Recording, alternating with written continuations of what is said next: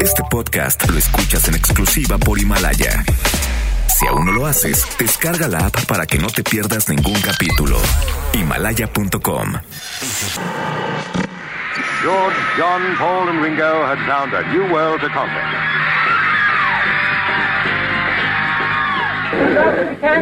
No, we need money first.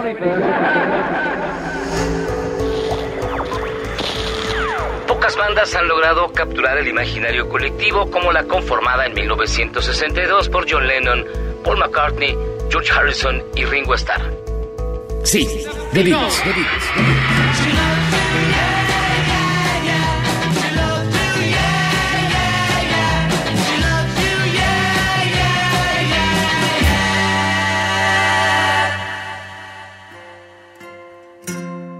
Cuatro hombres, eh, bueno, mejor dicho, tres hombres profundamente talentosos, musicalmente hablando, que lograron crear tal vez el conjunto de canciones más importantes del siglo XX y que son responsables de la música como ahora la conocemos. Así que si detestan a Daddy Yankee, a Maluma o a Bad Bunny, sí, también es culpa de The Beatles. Se recuerdan este viernes precisamente 50 años de su separación. Y esta sigue siendo el referente a cómo un divorcio musical no debe ser. Eh, bueno, como ningún divorcio debería ser. Porque se odiaron por años y se cree que las verdaderas últimas palabras de Lennon y Harrison al morir fueron Fuck you, Paul.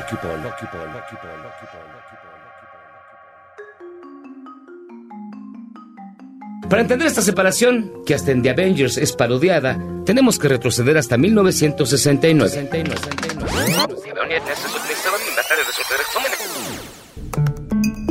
Era un frío enero de ese año y The Beatles estaban sentados en un gran escenario de sonido aún más frío.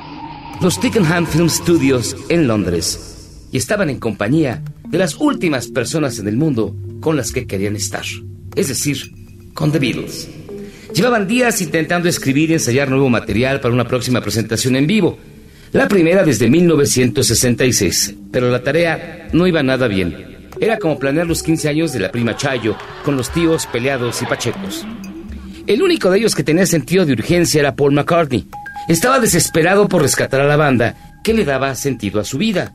Porque más allá de las mujeres, las drogas, la fortuna, tirar un enano contra la pared o tener sexo con dos hermosas suecas de 18 años, es decir, pobre güey, como sufría, Paul McCartney sí amaba a The Beatles.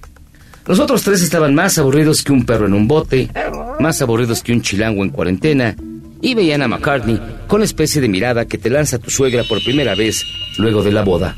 Sí, como si no existieras.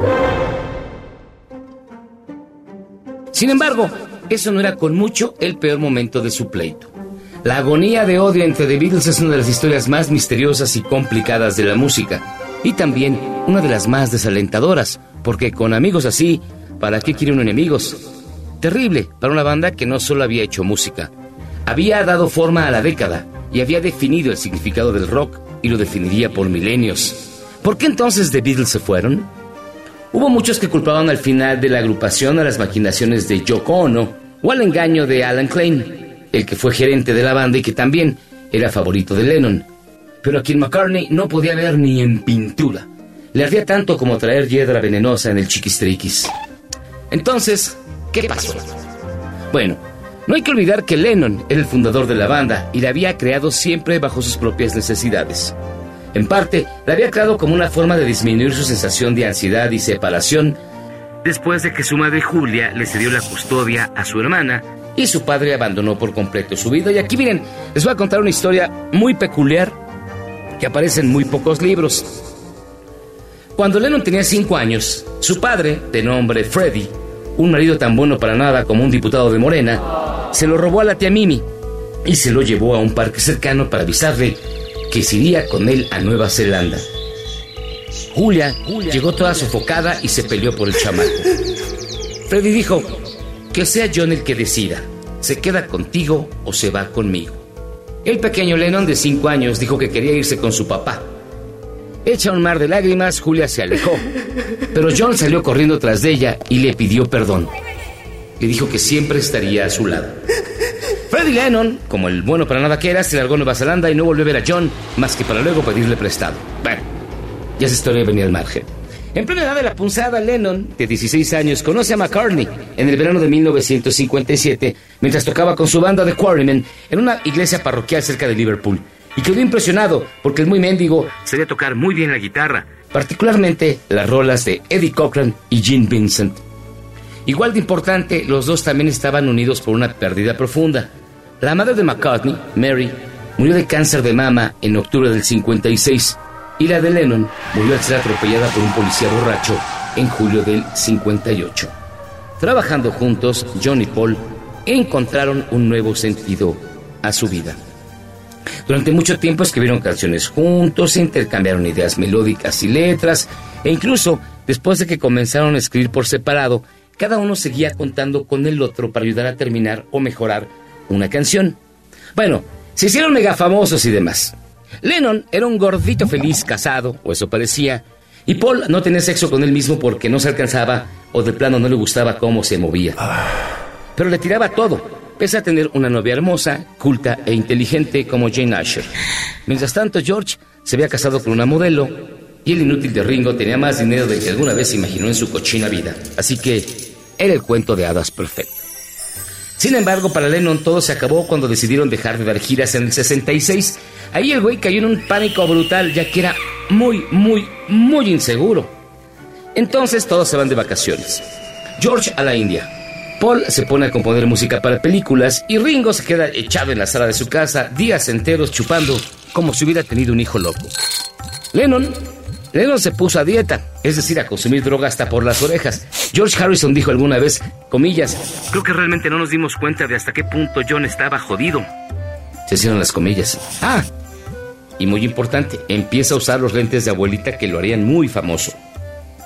Regresan entonces todo al estudio para grabar su disco más memorable, el Sgt. Pepper's Lonely Hearts Club Band, y ahí todo comenzó a valer sorbete. Estrictamente porque era una obra completita de McCartney, desde las portadas, y uno de los pecados de Lennon era ser muy envidioso.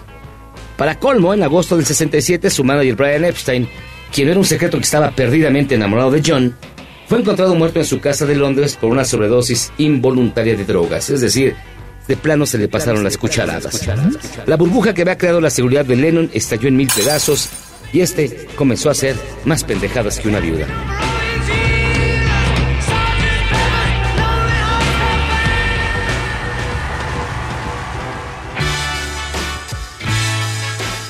Cinco días después de la muerte de Epstein, Paul convence a los demás para que emprender una fantasía de cine y música que se llama, se llama Magical Mystery Tour.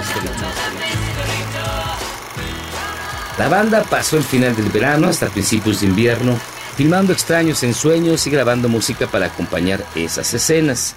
Y aunque aparentemente era un proyecto colaborativo de los cuatro Beatles, no había duda de que al final Magical Mystery Tour era invento de Paul McCartney.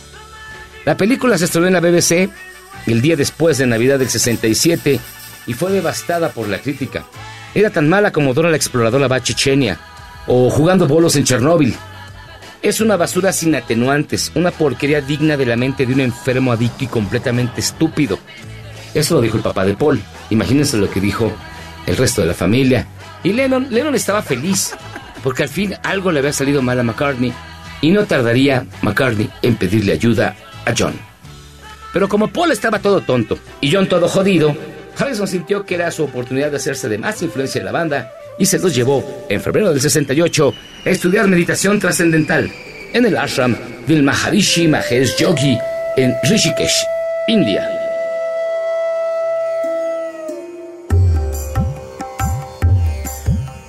El Maharishi es esta clase de, de, gurús extraños, ¿verdad? De mesías que, que te lavan el coco y luego se escapan con la caja de las limosnas. Bueno, era como un campamento de verano con grupis. Arroz integral, huevos rancheros en la mañana, meditación en la tarde, sexo grupal con cabras en la noche, güey, es decir, las vacaciones perfectas. Pero Ringo Starr y su esposa Maureen se fueron dos semanas después de llegar, porque Starr tenía problemas estomacales y si bien podía meterse hasta el dedo de Pacheco, le hacía daño el chile. Y McCartney y su novia lo siguieron dos semanas después. Harrison y Lennon se quedaron hasta que Lennon se dio cuenta de que meditar y meditar y meditar y meditar Solo le dejaba los pies dormidos, la boca más seca que un calcetín y un zumbido en los oídos. Y además, no arreglaba los enormes pedos que tenía en la vida. Eran renovar su creatividad y arreglar su matrimonio con Cynthia. Después de escuchar un rumor de que el Maharishi había hecho avances sexuales hacia una mujer joven en el ashram, es decir, hacia Prudence Farrow, la hermana de Mia Farrow, Lennon, después de enterarse de eso, se enfureció y exigió que tanto él como George se fueran de inmediato. Algo sobre toda la aventura pareció transformar a Lennon de una manera que nadie entendió fácilmente. Después de eso, según sus conocidos, siempre estaba de malas el cabrón. Tenía peor humor que el peje en la mañanera y dicen sus íntimos que se volvió, literalmente, on Estaba tan encabronado que hizo lo que muchos calificaron como una locura abandonó a Cynthia para comenzar una relación seria y una colaboración artística con Yoko Ono. Y como si nada, llevó a Ono directamente al mundo de The Beatles. El grupo rara vez había permitido que invitados se ingresaran al estudio y nunca toleró a nadie más que al productor George Martin o tal vez a un ingeniero de grabación. Ahora Lennon, en un acto de locura, provocación, deschavotamiento o de plano se la megamamó, llevó a Yoko como miembro de pleno derecho a la banda. Paul McCartney estaba destrozado. Lennon no era alguien que retrocediera, pero cuando vio que McCartney, Harrison y Starr veían a Yoko con más terror que al cáncer testicular, decidió no insistir. Pero inició sus propios proyectos alucinados con ella, como el disco Dos Vírgenes, un álbum de música electrónica experimental que parece ser interpretado por dos hámsters atiborrados de culé y de piña con tonalla y que llevaba fotos de la pareja desnuda, donde las nalgas pasteleadas de Yoko y el tilín flácido de John causaban estupor. Si iban a estar desnudos, de menos hubieran puesto a Paul. Es más bonito, dijo el presidente de EMI cuando vio la portada. Resentidos y sacados de onda con Lennon, The Beatles comenzaron a trabajar en el disco homónimo que se conoce mejor como el álbum blanco. Todos tenían muchas canciones, bueno, excepto Ringo, que solo tenía una canción y parecía música para comprar sostenes. Y todos estaban tan encabronados que ninguno iba a dejar eclipsarse por el otro. Así que terminaron grabando en tres estudios diferentes, a veces 12 horas al día. Cada uno de los Beatles trató a los demás como sus músicos de apoyo, y curiosamente, el primero a estar hasta la madre y abandonar el grupo fue Ringo Starr, Ringo Starr, Ringo Starr. Y estos eran tan ojetes que no les importó, y McCartney termina tocando la batería en las tres primeras canciones del disco, y bien podría haber tocado todo el álbum. Cansado de esperar que le rogaran volver y al ver que su teléfono no sonaba, Ringo se hizo el aparecido y pues volvió a tocar. Mientras tanto, The Beatles siguieron adelante con el lanzamiento de su nuevo sello discográfico, Apple. En verdad, Apple había comenzado como una especie de lavadero de lana porque pagaban un chorro de impuestos. Pero rápidamente se convirtió en otra cosa. De hecho, muchas otras cosas. Una corporación paraguas con divisiones de cine, electrónica, bienes raíces, educación, publicaciones y música.